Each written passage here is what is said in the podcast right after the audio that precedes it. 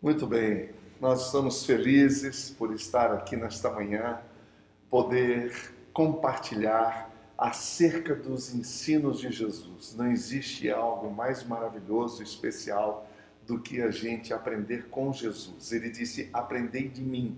E é isso que a gente tem tentado fazer aqui. Nós estamos tentando, nós estamos é, compartilhando a palavra e a gente espera que isso possa te ajudar possa mudar a sua vida, a sua maneira de olhar, a sua perspectiva de vida, a sua cosmovisão e que isso possa abençoar você e possa abençoar a sua família.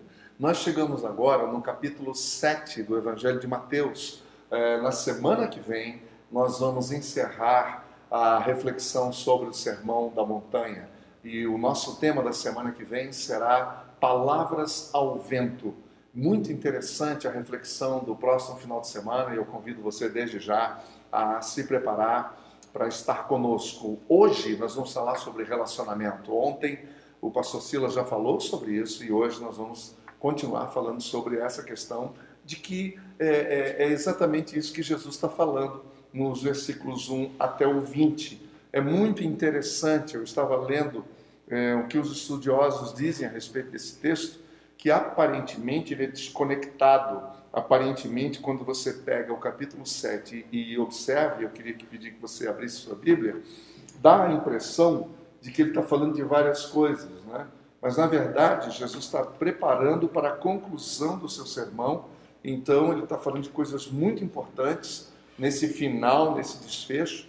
E ele então acentua, ele dá ênfase à questão dos relacionamentos. E é muito interessante isso, porque a gente vê quão atual são essas palavras de Jesus. Não é? Muitas pessoas hoje, os pensadores de hoje, alguns filósofos, psicólogos, estão dizendo, estão nos alertando de que uma das coisas mais importantes dos nossos dias são os relacionamentos. É uma coisa que vai ter que mudar e para melhor e muito, e muito.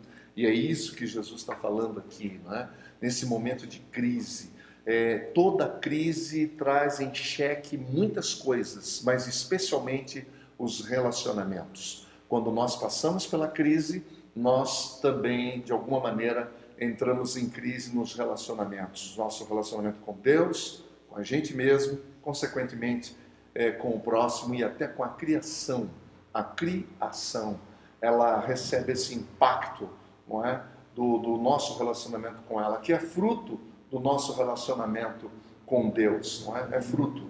Então, é, é, quanto mais nós amamos a Deus, mais nós temos que amar a criação de Deus e mais cuidar dela. Muito interessante. Então, eu convido você para essa para essa reflexão. É, é, interessante. Jesus ele está falando é, é, aqui sobre algo que um texto que é tão conhecido das pessoas um texto que é tão conhecido meu, conhecido seu, mas que muitas vezes a gente não se apercebe de, de detalhes e da razão para a qual o Senhor Jesus disse o que disse. Então, abra sua Bíblia comigo e vamos comigo no capítulo 7, versículo 1 diz assim: Não julguem para que vocês não sejam julgados. Em relação, é, é, quando se trata de relacionamentos, o Senhor Jesus está nos mostrando um caminho. O caminho para a cura do relacionamento é não julgar, é não sermos justos. O justo não julga, porque ele tem consciência de que só um pode julgá-lo, que é realmente o Senhor Deus. Só o Pai pode nos julgar. Olha só, pois da mesma forma com que julgarem, vocês serão julgados. E a medida, a medida que usarem, também será usada para medir vocês. É interessante isso, porque a gente não se dá conta, né? A gente pensa às vezes que a medida com que a gente julga os outros é uma e os outros o julgarão com uma outra medida, ou seja, a gente espera uma medida generosa de lá para cá e muitas vezes a gente tem uma medida legalista daqui para lá. Né? E é isso que Jesus está dizendo: não, não julguem, porque se você é, usa essa medida, é a mesma medida que vai ser usada contra você também. Gente, olhando para você, eu quero lembrar aqui: um texto onde mostra Jesus colocando isso em prática de uma forma muito interessante. É, do contrário do que muitas pessoas pensam, pensam que isso está falando de uma reprimenda, como, como fala o autor aqui desse livrinho que me ajudou tanto, me abençoou tanto, não é? que é o A Senda do Calvário de Roy Hession. É, eu queria ler um negócio para você aqui, que está no capítulo, no capítulo 7, na página 58, diz uma coisa tão interessante, ele diz, olha, à luz dessa consideração, né, da consideração de que, qual consideração? De que se tem alguma coisa que está atrapalhando, né, que está, que está atrapalhando no, no, no, no, teus, no teu olhar, não é? é deixe-se, deixe-se é, impactar por, pela visão da qual o Senhor Jesus está nos ensinando.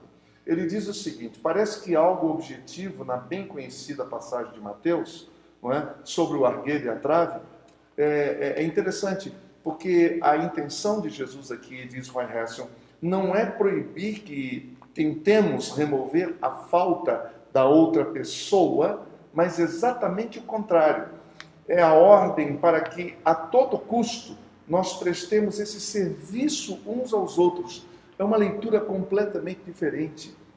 É uma hermenêutica, uma interpretação completamente diferente. E é exatamente essa que Jesus está querendo colocar aqui.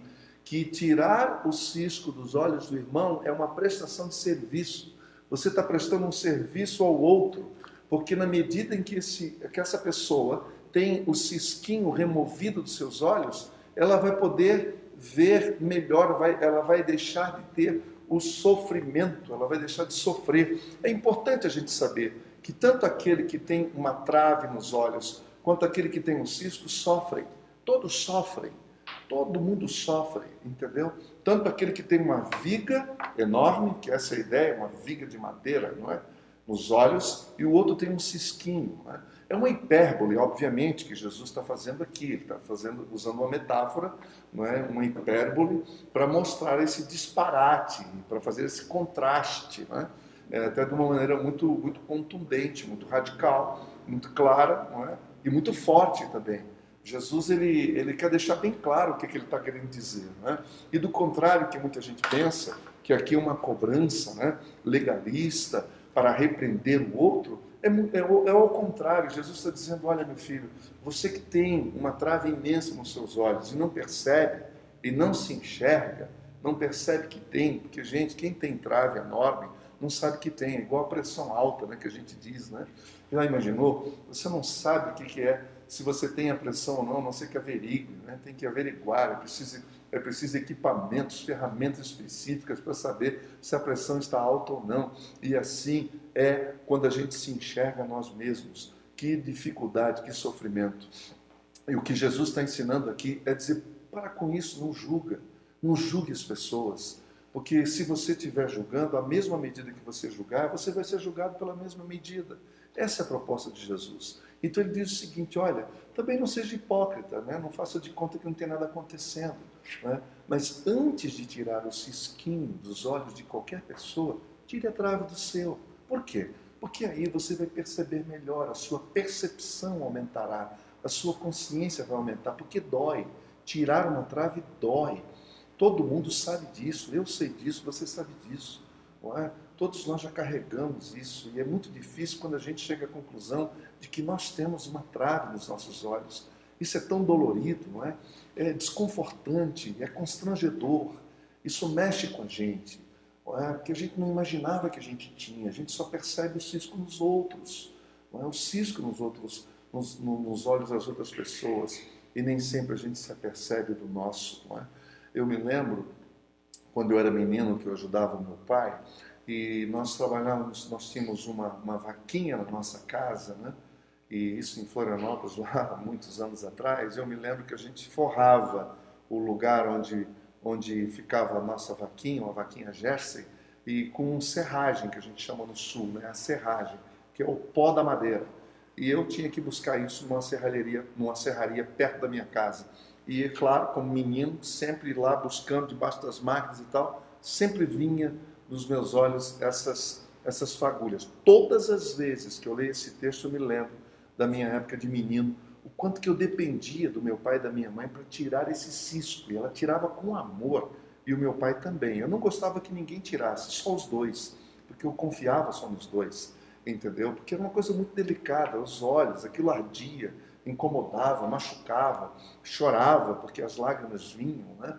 É uma coisa interessante, mas quando a minha mãe ou meu pai tocava, era como se fosse uma mágica, né? com cuidado, com algodão, ia lá, tirava, aquilo me dava um, um conforto extraordinário e eu ficava tão feliz. E é isso que Jesus está dizendo. A gente tem que aprender isso. A gente tem que aprender a tirar o cisco dos olhos do outro, mas tirar com amor. É como se você estivesse tirando o seu próprio filho. Para quem tem filho aqui sabe o que eu estou falando. Quando a gente trata com os nossos filhos, a gente trata com amor, o olhar é outro. É um olhar de amor, de compaixão, de misericórdia. É esse mesmo olhar, essa mesma motivação que a gente tem que ter para com os outros. E é isso que Jesus está dizendo aqui. E é interessante que tudo que Jesus ensinou, ele praticou. E tudo que Jesus praticou, ele ensinou. Então, lá no capítulo 8 de João, do Evangelho de João, nós temos uma cena ali que é incrível. Todo mundo conhece, já leu pelo menos uma vez a história daquela senhora que foi pega em flagrante adultério. Observe comigo, observe comigo. O que aconteceu ali?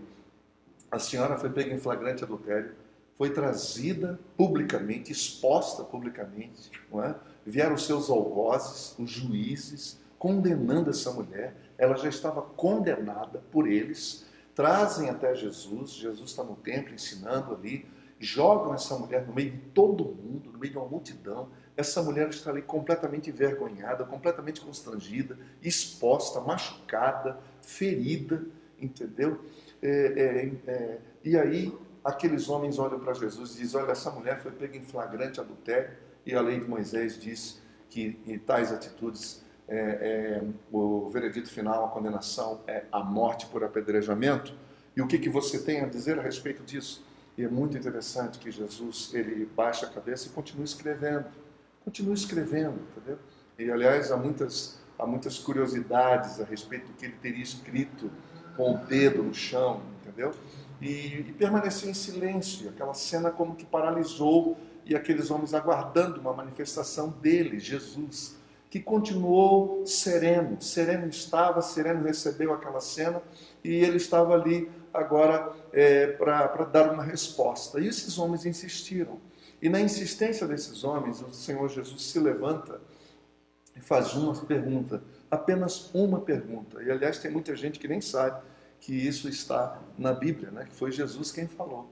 Ele se dirigindo para aquela multidão, e deixa eu falar aqui olhando para você, conhecia aquela moçada toda, conhecia cada um deles, as suas histórias, entendeu? Sabia do avesso quem eram aquelas pessoas. Por isso olhou nos olhos deles e fez uma pergunta: quem dos senhores aqui, quem de vocês aqui que estão acusando, que vieram como juízes, não é? trazendo essa mulher já condenada, nunca pecou, não tem pecado, que atire então a primeira pedra. Tá? Que atire a primeira pedra. Quem de vocês que não tem pecado, que atire a primeira pedra? Foi uma pergunta, apenas uma pergunta, uma pergunta intrigante, uma pergunta pessoal, uma pergunta profunda, uma pergunta que todos aqueles que vieram armados na condição de juízes, não é? Completamente togados, estavam ali diante daquela mulher, quando entenderam que o mestre estava perguntando, sabe qual foi a reação deles?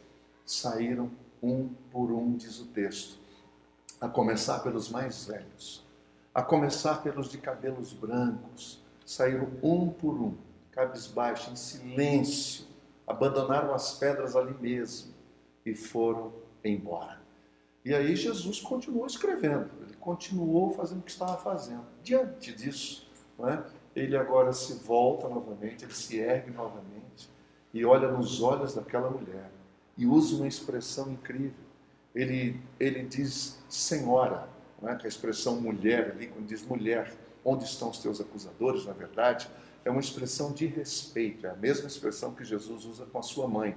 Não é? Mulher, o que tem meu contigo? A impressão que dá na língua portuguesa, que é uma falta de respeito, mas não é. Jesus aqui está tratando como uma pessoa com muito respeito. Não é? é como se ele estivesse dizendo, my lady, não é? minha senhora, madame. com muito respeito. O Senhor Jesus olha, olha para aquela mulher com muito respeito. Aliás, essa mulher nunca viu um olhar masculino voltando-se para ela com tanto respeito, com tanto amor e com tanta misericórdia. Ela nunca foi tão amada por um homem, ela nunca foi tão respeitada por um ser masculino como foi naquela vez. E aí, o Senhor Jesus fez uma pergunta: Onde estão os teus acusadores? Ninguém te condenou? Sabe qual foi a resposta da mulher? Que agora estavam somente os dois, frente a frente. O Senhor Jesus esperou sair todo mundo da cena, pessoalmente com ela, agora sozinho com ela. Ele pergunta: Ninguém te condenou? A resposta dela disse: Ninguém, Senhor. E sabe qual foi a surpreendente reação de Jesus diante dessa resposta? Jesus olha para ela e diz: Então nem eu tampouco te condeno. Vai e volta por outro caminho. Já imaginou isso? Quem poderia julgar, não julgou. Quem entrou julgando, olha, perceba comigo, preste atenção. Quem entrou julgando, saiu julgado. Quem entrou condenado, saiu perdoado. O Senhor Jesus, olhando para aquela mulher, disse: Vai e não peques mais. Comece de novo. Mas dessa vez, começa certo. Entendeu? Faça as escolhas certas, senão você vai cair numa situação dessa novamente. Mude de vida, mude de caminho. É isso que nós temos que fazer. Essa é a primeira grande lição que nós aprendemos aqui. O Senhor Jesus está nos ensinando realmente de como nós devemos é, nos relacionar com os nossos irmãos, entendeu? É, nós precisamos ser íntegros, íntegros, íntegros, e estamos fazendo isso, não é? Olha só que interessante, dentro dessa integridade, no versículo 3, por que você repara no cisco que está no olho do seu irmão e não se dá conta da viga que está no seu próprio olho? Não é? é isso que a gente tem que fazer. Nós temos que fazer viagens para dentro, viagens sinceras, honestas, isso é desconfortante, eu sei, mas é fundamental para a cura dos nossos relacionamentos. Quando a gente começa a fazer a viagem para dentro, a gente se percebe, a gente se enxerga, e aí você vai olhar com compaixão. Você vai olhar para o outro como você gostaria de ser olhado. Você vai vai fazer uma exortação, mas do jeito, do modo como você gostaria de ser exortado. E esse é o princípio, é a motivação a motivação correta para a gente fazer as coisas, não é? É interessante isso. Depois o Senhor Jesus é, fala do relacionamento, da atitude que nós temos que ter com um grupo de pessoas que realmente não está disposto, não está aberto para ouvir o Evangelho, não está aberto para se render aos pés do Senhor, não está aberto para ter Deus na sua agenda, são aquelas pessoas que deliberadamente, de sã consciência, de sã consciência, aliás, até se gabam disso, dizendo: eu não preciso, isso eu não preciso, espiritualidade é questão de gente fraca, etc. E tal. O cara sabe, ou pensa que sabe que está falando, entendeu? Ele já fez as suas escolhas, é gente rude. Que interessante que Jesus aqui usa a expressão do cão e do porco, até uma, uma coisa chocante, não é verdade? Ele disse no versículo 6 não dei o que é sagrado aos cães e nem atire suas pérolas aos porcos. É, caso contrário, estes a pisarão e aqueles, voltando-se contra vocês, o despedaçarão. Uma linguagem fortíssima, fortíssima. E ainda mais no mundo de hoje, na é verdade, um mundo como hoje, por exemplo, você ter uma expressão dessa, mas o que Jesus está falando aqui é do instinto animal, não é? o animal irracional essa irracionalidade, que é a incredulidade ao extremo. É isso que Jesus está chamando de irracional. Jesus está falando que com pessoas assim, não é? Não há o que fazer.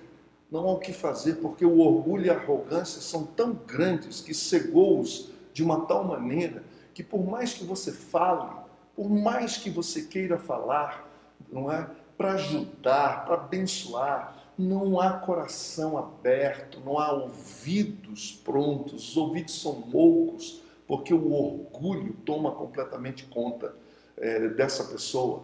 Então, e, e interessante, gente, preste atenção nisso.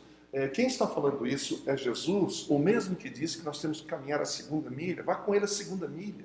Você está entendendo? Então o que Jesus está falando aqui é que nós temos que ter, é, tudo tem um limite. Interessante, então preste atenção no que eu vou lhe dizer, preste atenção no que eu vou lhe falar. Nós temos que partir de um ponto até o outro. O primeiro ponto, a primeira base é a seguinte: nós vamos fazer de tudo para não perder você. Preste muita atenção no que eu vou lhe dizer. Nós vamos fazer de tudo para não perder você. Essa é a primeira base. É a base número um. Até o ponto dois, de uma enorme avenida. Entendeu? Então, a primeira coisa que você precisa saber: nós vamos fazer de tudo para não perder você. Mas nós podemos ir somente até o Evangelho nos permite ir. Entendeu? E é uma grande avenida. Tá certo? É um espaço de amor, de segunda milha, de dar oportunidade, assim como eu tive oportunidade não é? Ou eu tenho oportunidade, os meus amigos me dão oportunidade, as pessoas que convivem comigo me dão oportunidade, é? me, dão, me, me, me ajudam a começar de novo, reconhecem o erro, mas não vêm massacrando, apenas mostrando e, e, e, dando discernimento nas coisas. É isso que nós temos que fazer e, e, é exatamente isso. Agora tem um ponto em que as pessoas dizem: não adianta você estar comigo, que eu não quero ouvir você. Ah, nesse caso, a gente tem que deixar a pessoa à vontade. A gente tem que dar, deixar a pessoa livre. Um conceito que poucas pessoas entendem é a questão da ira de Deus. Conceito complicado e desafiador. Mas eu vou lhe dizer uma coisa: a ira de Deus, segundo a palavra de Deus, é completamente diferente do imaginário religioso popular. Popularmente, as pessoas imaginam a ira de Deus como um Deus irado, um Deus, um Deus bipolar, que a gente nunca sabe se ele está bem ou não está, entendeu? Sempre na desconfiança. E não é nada disso que a Bíblia mostra. Desde o Antigo Testamento, nós vemos um Deus de amor que está sempre em busca do ser humano. Agora, esse Deus que ama é um Deus justo. É um Deus justo. E você sabe como que a ira de Deus se estabelece sobre nós? Não é castigando você como a maioria das pessoas pensam. Não é trazendo para você prejuízo, falência, perdas. Há muita gente que pensa isso. Aliás, no meio, no meio cristão a gente se vê isso. É? E até aquelas brincadeiras que não tem graça nenhuma, dizendo o fulano está assim porque a ira de Deus está sobre ele, Deus está castigando, etc. E tal. Não há nenhum fundamento bíblico, teológico para sustentar isso. Muito pelo contrário, a ira de Deus se manifesta, sabe como? Sabe de que maneira? Dizendo o seguinte: você não quer ouvir? Você não quer prestar atenção no que eu tenho para ensinar para você? Isso é o Espírito Santo, isso é o próprio Jesus, o próprio Pai falando conosco, dizendo: Você não está ouvindo o que eu estou dizendo? Você não quer ouvir? Você não quer obedecer? Você não quer o meu Espírito falando com você, te incomodando, te convencendo? Então fique livre. Então fique livre, você está livre. Pode andar do jeito que você quiser, faça as suas escolhas, ande do seu próprio jeito. Faça a sua própria agenda. Você está entendendo o que eu estou falando? Pessoas que têm o coração embrutecido, encastelado, encaramujado, completamente fechado, só Deus pode abrir. Só Deus pode convencer. Não é por força, não é por violência, mas é pelo Espírito Santo de Deus. Então, pessoas assim, você tem que entregar nas mãos de Deus. Entregar nas mãos de Deus. Paulo Paulo fala isso de maneira muito forte. Quem estudou Paulo aqui sabe o que eu estou falando. Paulo trata isso de maneira muito forte. E o próprio Jesus, eu me lembro de uma passagem, aquele jovem rico, lembra-se disso? Né? Jovem rico que estava se gabando, que conhecia toda a lei, que era um homem bom, que ajudava todo mundo, etc. e tal. Jesus colocou aquele moço no lugar dele e falou: Meu filho, falta só uma coisa que você não percebe, que você não se enxerga. Né? Você que é dono de tanta coisa, você não percebe que essas coisas que, que mandam em você. Não é, não é que você tem patrimônio, o patrimônio tem você. Você não tem aquilo como ferramenta. Ele é o Senhor da tua vida. Você é um escravo do teu próprio patrimônio. Sabe o que aconteceu? Um, um, um, um dos únicos, se não o único texto que mostra uma pessoa saindo da presença de Jesus triste. Porque ninguém que, que está diante de Jesus continua o mesmo. Você tem que tomar uma decisão. Ninguém pode chegar diante de Jesus sem tomar uma decisão e sair sem tomar uma decisão. Você tem que fazer uma escolha. E esse jovem fez. E sabe qual foi a consequência do desdobramento da escolha que ele fez? Ele saiu triste porque era dono de muitos bens. E sabe o que, que me surpreende naquilo?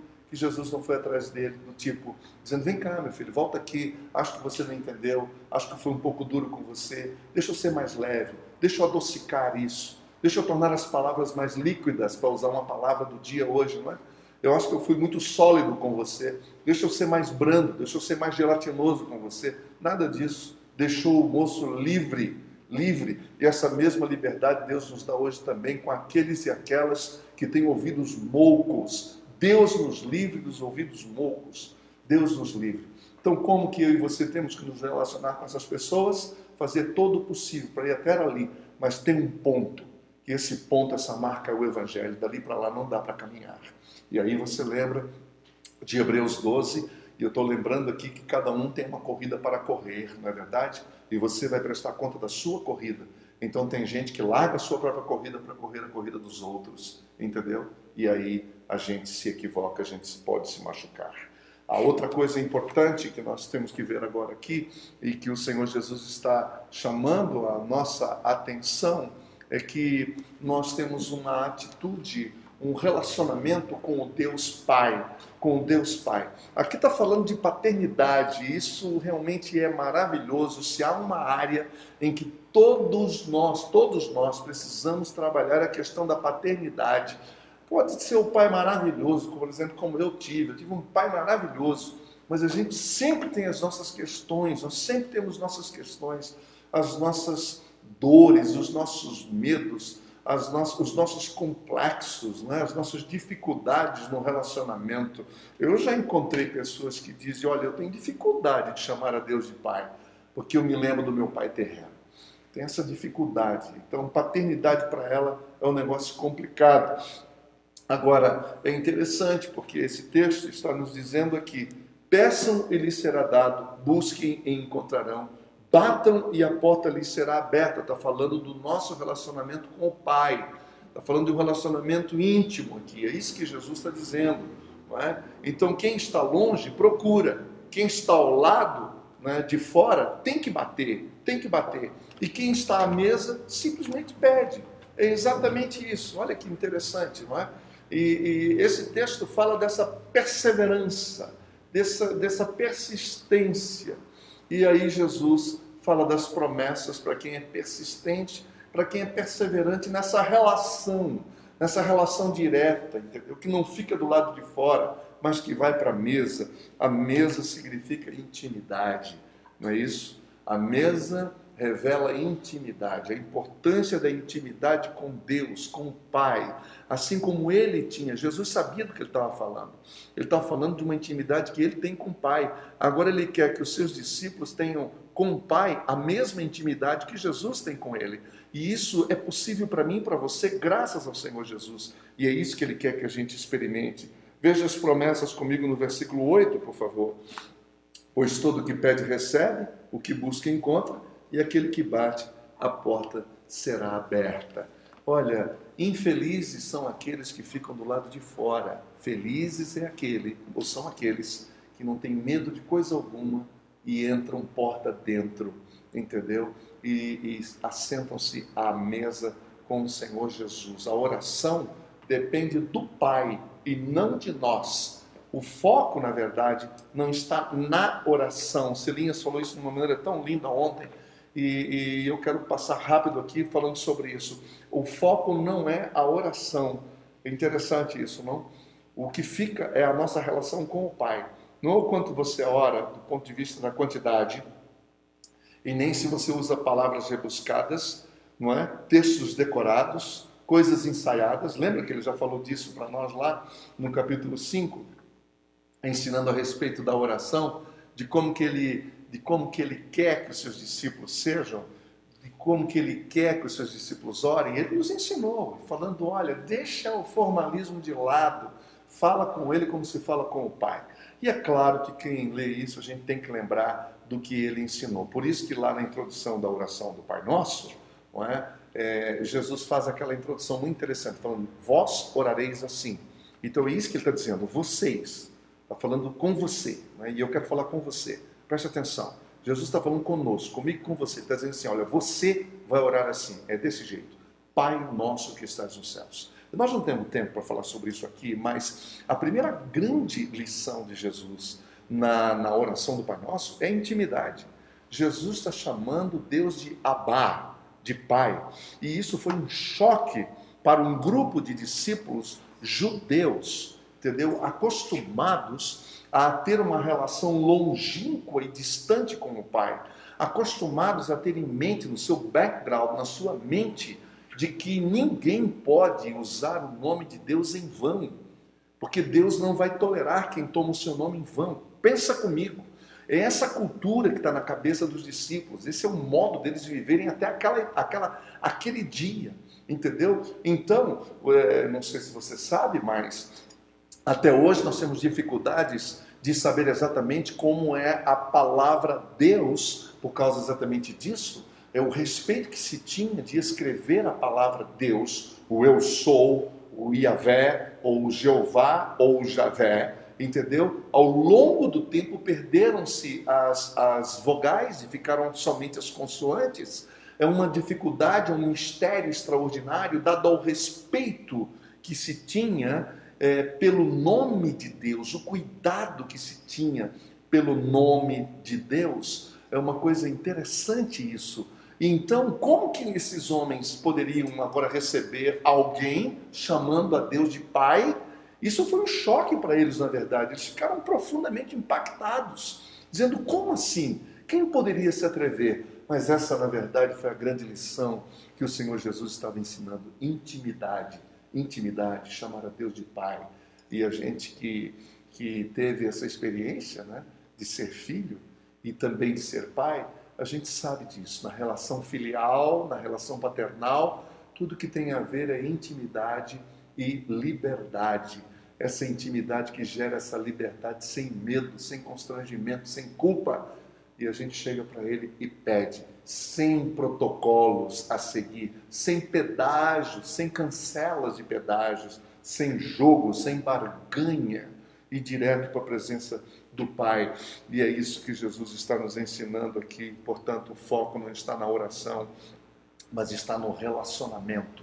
Mais importante, mais importante do que tudo, é o nosso relacionamento com Deus. E a última parte que nós vamos ver agora aqui, é, a partir do versículo 12, é interessante porque se é, Jesus está dizendo, olha, vocês que são maus, vocês sabem dar boas coisas para os filhos de vocês, imagina o pai que é bom, e é bom a gente saber disso, né?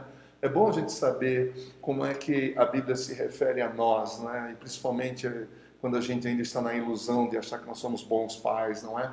Aí vem a Bíblia e diz: olha, vocês não são bons, não é? Aí, quando a gente vai para Paulo em Romanos, a gente percebe Paulo falando claramente, dizendo que nenhum de nós é bom, que não há um bom sequer. Já imaginou a radicalidade dessa fala de Paulo? Mas ele está falando de uma verdade, entendeu? De que não há bem nenhum em nós. É? Quem conhece as nossas entranhas sabe que nós não somos bons conhece as nossas motivações, entendeu? É, motivações equivocadas, motivações suicidas, egoístas, egocêntricas, motivações que realmente só pensam em nós. E é por isso que ele está dizendo isso, entendeu? Que se vocês que são maus sabem dar boas coisas para os filhos de vocês, imagina eu, né? que sei quem são vocês e eu tenho a melhor motivação para com você, a motivação correta que é amor é isso que move o coração de Deus. E então aqui tem um, um, um versículo que nós chamamos de é uma lei áurea, é a lei de ouro, né? É uma coisa linda. Todos os autores concordam com isso. Realmente esse versículo ele é a chave, ele é uma ponte maravilhosa, um princípio de vida extraordinário que tem muita gente que cita e não sabe quem foi uh, que a primeira pessoa a falar isso foi o Senhor Jesus. Veja o versículo 12 diz assim: assim em tudo façam aos outros o que vocês querem que eles lhes façam, pois esta é a lei e os profetas. Sabe como é que você deve fazer? Faça com os outros como você gostaria que fizesse com você. É isso que Jesus está nos ensinando. Com os outros em geral. Aqui é o relacionamento geral, com as pessoas em geral, com a sociedade em geral. Haja com as pessoas, haja com seus alunos, haja com seus colaboradores, com seus funcionários, com seus patrões, Faça com eles como você gostaria que fizesse com você. Trate os seus irmãos assim, trate os seus amigos assim, trate as pessoas em geral assim. Gente, isso muda muita coisa. Quando você se coloca no calçado, no sapato dos outros, quando você se coloca no lugar dos outros, é muito diferente. A gente olha de perspectiva diferente, a gente percebe, é, tem um outro olhar, é, vem com discernimento, é diferente, é totalmente diferente. Isso é o relacionamento no geral que Jesus está nos ensinando aqui. E aí é interessante porque Jesus está sabendo que isso realmente é muito difícil para nós. E sabe por que é difícil? Porque não tem a ver com a nossa natureza, porque a nossa natureza ela é egoísta, né? é uma natureza egoísta, é uma natureza que, que não está acostumado a, a regras, não é? a, a, a parâmetros. Nós queremos andar do nosso jeito, fazer da nossa forma, não importa onde. Nós não queremos saber de leis, nós não queremos saber de, de, de marcos, nós queremos viver a nossa vida do nosso jeito. Aí vem Jesus e fala: não, não é bem assim. Não é? Deixa eu dizer uma coisa: viver em sociedade tem que ter parâmetros. Agora, viver comigo, o padrão é mais alto ainda. É isso que Jesus está dizendo. O padrão do Evangelho é mais alto do que qualquer sociedade séria que tem os seus parâmetros. Pense nos melhores países do mundo para se viver, qualidade de vida. Pense, esses países, entendeu? Por maravilhosos que sejam, têm as suas regras. Senão, não funciona. Com o ser humano, sem regras, não funciona. Isso não é difícil de pensar, é só pensar na sua casa no dia a dia. Se não tiver o um mínimo de estrutura ou de infraestrutura, a coisa desanda. Tem que ter os espaços, cada um tem que se respeitar. Agora, isso é uma sociedade normal. Agora, você imagina do ponto de vista do reino de Deus, né, da perspectiva do céu. Isso é muito mais acurado, muito mais refinado. Você está entendendo? E tem gente aqui que deve estar tá pensando que eu estou falando aqui de normas, de comportamento. Não é nada disso, estou falando, e nem de moral que eu estou falando, porque a moral é muito relativa. O que pode ser é, é, é uma moral numa determinada sociedade não é na outra. O que tem valor num lugar não tem no outro. Isso, isso para falar de Brasil, por exemplo. É? As diferenças culturais, as diferenças morais nos, nos meios, nas comunidades, nas cidades, nos estados, é uma diferença impressionante. O nosso país é uma verdadeira arca de Noé, uma coisa impressionante. A riqueza cultural que tem e as diferenças morais. O que pode ser uma coisa no sul pode ser uma coisa completamente diferente no norte. Então nós não estamos falando de moral aqui, nós estamos falando de ética, de procedimento ético, nós estamos falando de consciência, nós estamos falando de motivação correta. Nós estamos falando de vida com Deus, de comunhão com Deus, resultante de intimidade com Deus, entendeu? E aí sim você dá de cara com uma porta, uma porta estreita. E Jesus falou: Eu sou essa porta. É Jesus que falou isso, falou, Eu sou essa porta. Tem tanta gente que diz né, que ama Jesus, acha Jesus um cara super legal, etc. Ele é mesmo, não é? mas ele é muito sério, né? muito claro no seu, na, na, na, na, descrição do seu modus vivendi. Ele é muito claro nisso. A porta é estreita. E mais uma: o caminho também é estreito. O caminho não é largo. Ninguém está aqui para fazer o que quer, não. Não é desse jeito, não é dessa forma. É isso que Jesus está nos ensinando. Não é? Porque senão a gente começa a machucar os outros. Com certeza. Você machuca os outros. Você vai arrebentar com a vida de alguém. A nossa liberdade vai até um limite. E é isso que o Evangelho está nos dizendo. O patrão de Deus realmente é esse. Agora veja, nos versículos 13 e em diante, né? Entre pela porta é, estreita, não é? E aí, aqui no versículo 14, como é estreita a porta e apertado o caminho que leva à vida. É, Jesus está dizendo que esse caminho apertado e que resultante de uma porta apertada leva à vida, leva à vida. Vida gelatinosa, vida permissiva, vida libertina, que não tem parâmetros, só gera inseguro, só gera gente mimada, só gera gente egoísta. Isso é um terreno fértil para ego, egocêntricos. Isso é um terreno fértil para donos, para Césares, para senhores, para gente que, que se acham donos de situações. Quando nós todos somos colocados no caminho estreito, a gente percebe o valor um do outro e um tem que cuidar do outro. E esse relacionamento segue. É? E aí, Jesus nos fala também do relacionamento que a gente tem que ter com é, é, com pessoas que são equivocadas, que se acham donas da verdade. Gente que se acham donas da verdade. Interessante que às vezes, muitas pessoas, às vezes, quando leem eh, alguma coisa na, nas escrituras falando dos falsos profetas, elas pensam, algumas, que essas pessoas, esses falsos profetas, é gente do lado de fora, de outras religiões, de outras matizes, de outras cores de crença, etc. Não. Está falando de gente de dentro aqui. Jesus está falando de gente de dentro. Olha, observe. O que, que ele está falando aqui? Que coisa interessante. E com essa turma, é, o que Jesus recomenda é cuidado. Ele disse: acautelai-vos, cuidado com esse povo, cuidado com os falsos mestres, cuidado com gente que, que, que quer dominar você. Eles vêm a vocês vestidos de peles de ovelhas, mas por dentro eles são lobos devoradores. Muito interessante essa palavra de Jesus. E Jesus nos recomenda uma coisa: cuidado. É isso que Jesus recomenda. Toma cuidado. Vamos tomar cuidado, sabe? Pelo menos uma vez é, eu e você já, quem sabe, nos impressionamos com algumas pessoas, não é? E a gente se impressiona às vezes, né? A gente se deixa impressionar por pessoas, pelos seus dons, pelas suas maneiras pelos seus talentos, a gente fica impressionado. Deixa eu falar uma coisa, aqui nesse texto, Jesus deixa claro que Deus não se impressiona com ninguém. Sabe por quê? Porque Ele conhece o ser humano, Ele sabe quem é o ser humano. Entendeu? Aí Jesus está dizendo assim: olha, toma cuidado e preste atenção. Duas coisas. Primeiro, toma cuidado. Segundo, preste atenção. Observe. Observe. Entendeu? Tenha discernimento. Discernimento, discernir, a capacidade de perceber entre o certo e o errado, entre o bom e o mal. Perceber as motivações que estão nas entranhas, que não está pelo lado de fora, não é periférico, não é epidérmico, não está pelo lado de fora, não é fácil de ver, não é fácil, está por dentro, está escondido, está mascarado. É isso que Jesus está dizendo aqui. Então, para perceber isso, tem que perceber os frutos. E para ver fruto, tem que conviver, tem que estar perto entendeu? Aí você percebe. E quando, a, quando Jesus está falando de fruto aqui, gente, isso aqui não tem nada a ver com aquele, com aquele fruto que algumas pessoas pensam que é trazer gente para a igreja, quer tocar na igreja, quer trabalhar na igreja. Tem gente que pensa que isso são os frutos, não é? Não, fruto é coisa muito mais profunda. Fruto passa pelo caráter, fruto passa pelo, pelo que você é diante de Deus, entendeu? Qual é o seu caráter, esse caráter transformado pelo Espírito. E aí nós vamos para Paulo, no capítulo 5 de Gálatas, onde mostra os frutos do Espírito.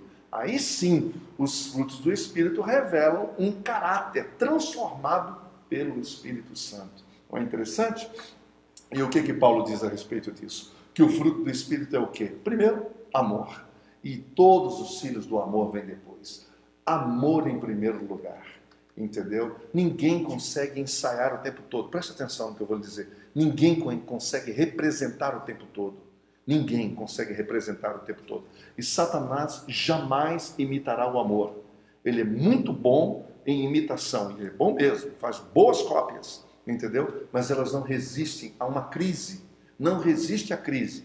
Por isso que crise é bom, deserto é bom, é difícil, é duro, mas é importante que é no deserto, é na crise, é nos vales profundos que as pessoas se revelam, é no calor da fornalha que derrete, entendeu? E é interessante porque é no calor da fornalha que o ouro se purifica e que a palha vai embora. Então as máscaras de cera se derretem, derretem completamente. Por isso que dizem que senhoras da antiguidade, quando chegavam no mercado para comprar uma panela de barro, elas pediam uma panela sem cera.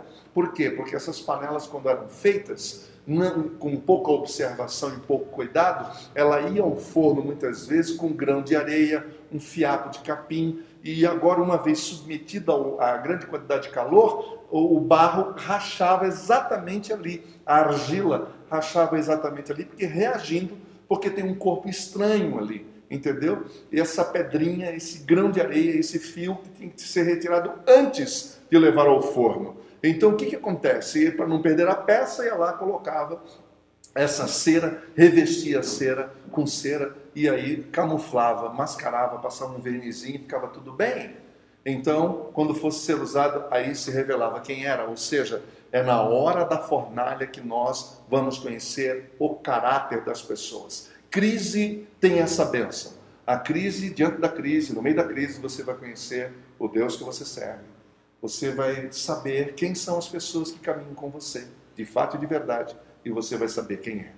É interessante, Jesus aqui está dizendo exatamente isso. Toma cuidado, preste atenção nos frutos, é? e pelos frutos vocês vão conhecer.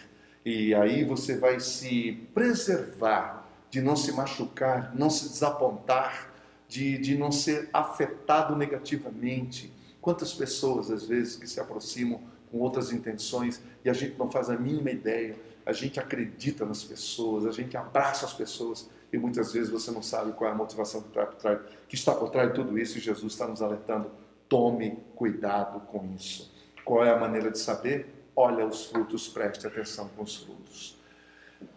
Que o Senhor nos abençoe, que o Senhor nos ajude, que o Senhor nos ajude a pensar sobre essas coisas, é? que o Senhor nos ajude a refletir sobre essas coisas. Isso são verdadeiras lições de vida que o Senhor Jesus está nos dizendo, que está nos ensinando.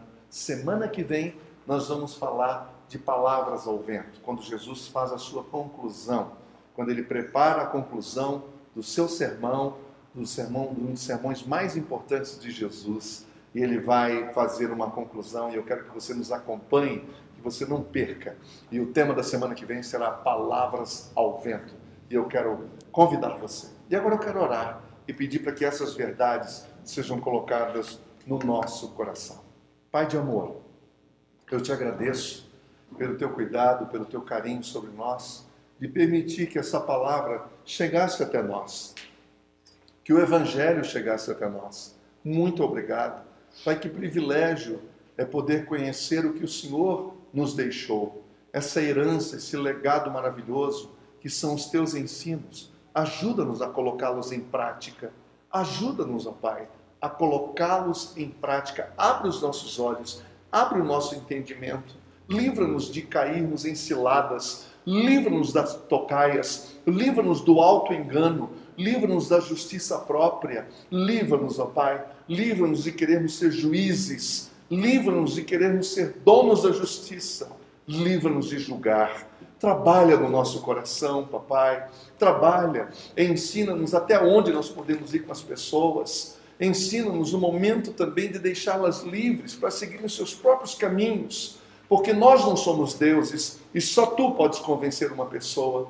Agora, papai, pedimos intimidade contigo, ajuda-nos a crescer em intimidade contigo, ajuda-nos a detectar as pedras que nos atrapalham, outras coisas que competem e que o Senhor nos ajude a tornar o caminho livre de termos intimidade com o Senhor, estarmos íntimos contigo, mas de verdade e de coração e que esta intimidade gere, ó Pai, uma vida transparente, uma vida cheia do Teu Espírito, uma vida cheia de frutos, que aquilo que está no coração venha para o nosso também, que é amor, que é alegria, que é a paz, que é a longanimidade, que é a benignidade, que é a fidelidade, que é a mansidão, que é o domínio próprio. Ah, Senhor, contra essas coisas não há lei. Muito obrigado, Senhor. Muito obrigado pelos nossos irmãos que nos acompanham, irmãos, irmãs, amigos. Oh Deus, eu não sei a hora que eles vão ouvir essa palavra, que hora que eles estão ouvindo essa palavra. Eu oro por aqueles que estão ao vivo aqui agora. Eu oro por aqueles que vão ouvir essa palavra mais tarde abençoa, porque o Senhor age a tempo e a fora de tempo. O Senhor age ao vivo e no on demand. Não importa o momento que as pessoas vão procurar essa palavra, mas que ela entre no coração de todos nós e nos abençoe. É o que eu te peço e te agradeço em nome de Jesus. Amém.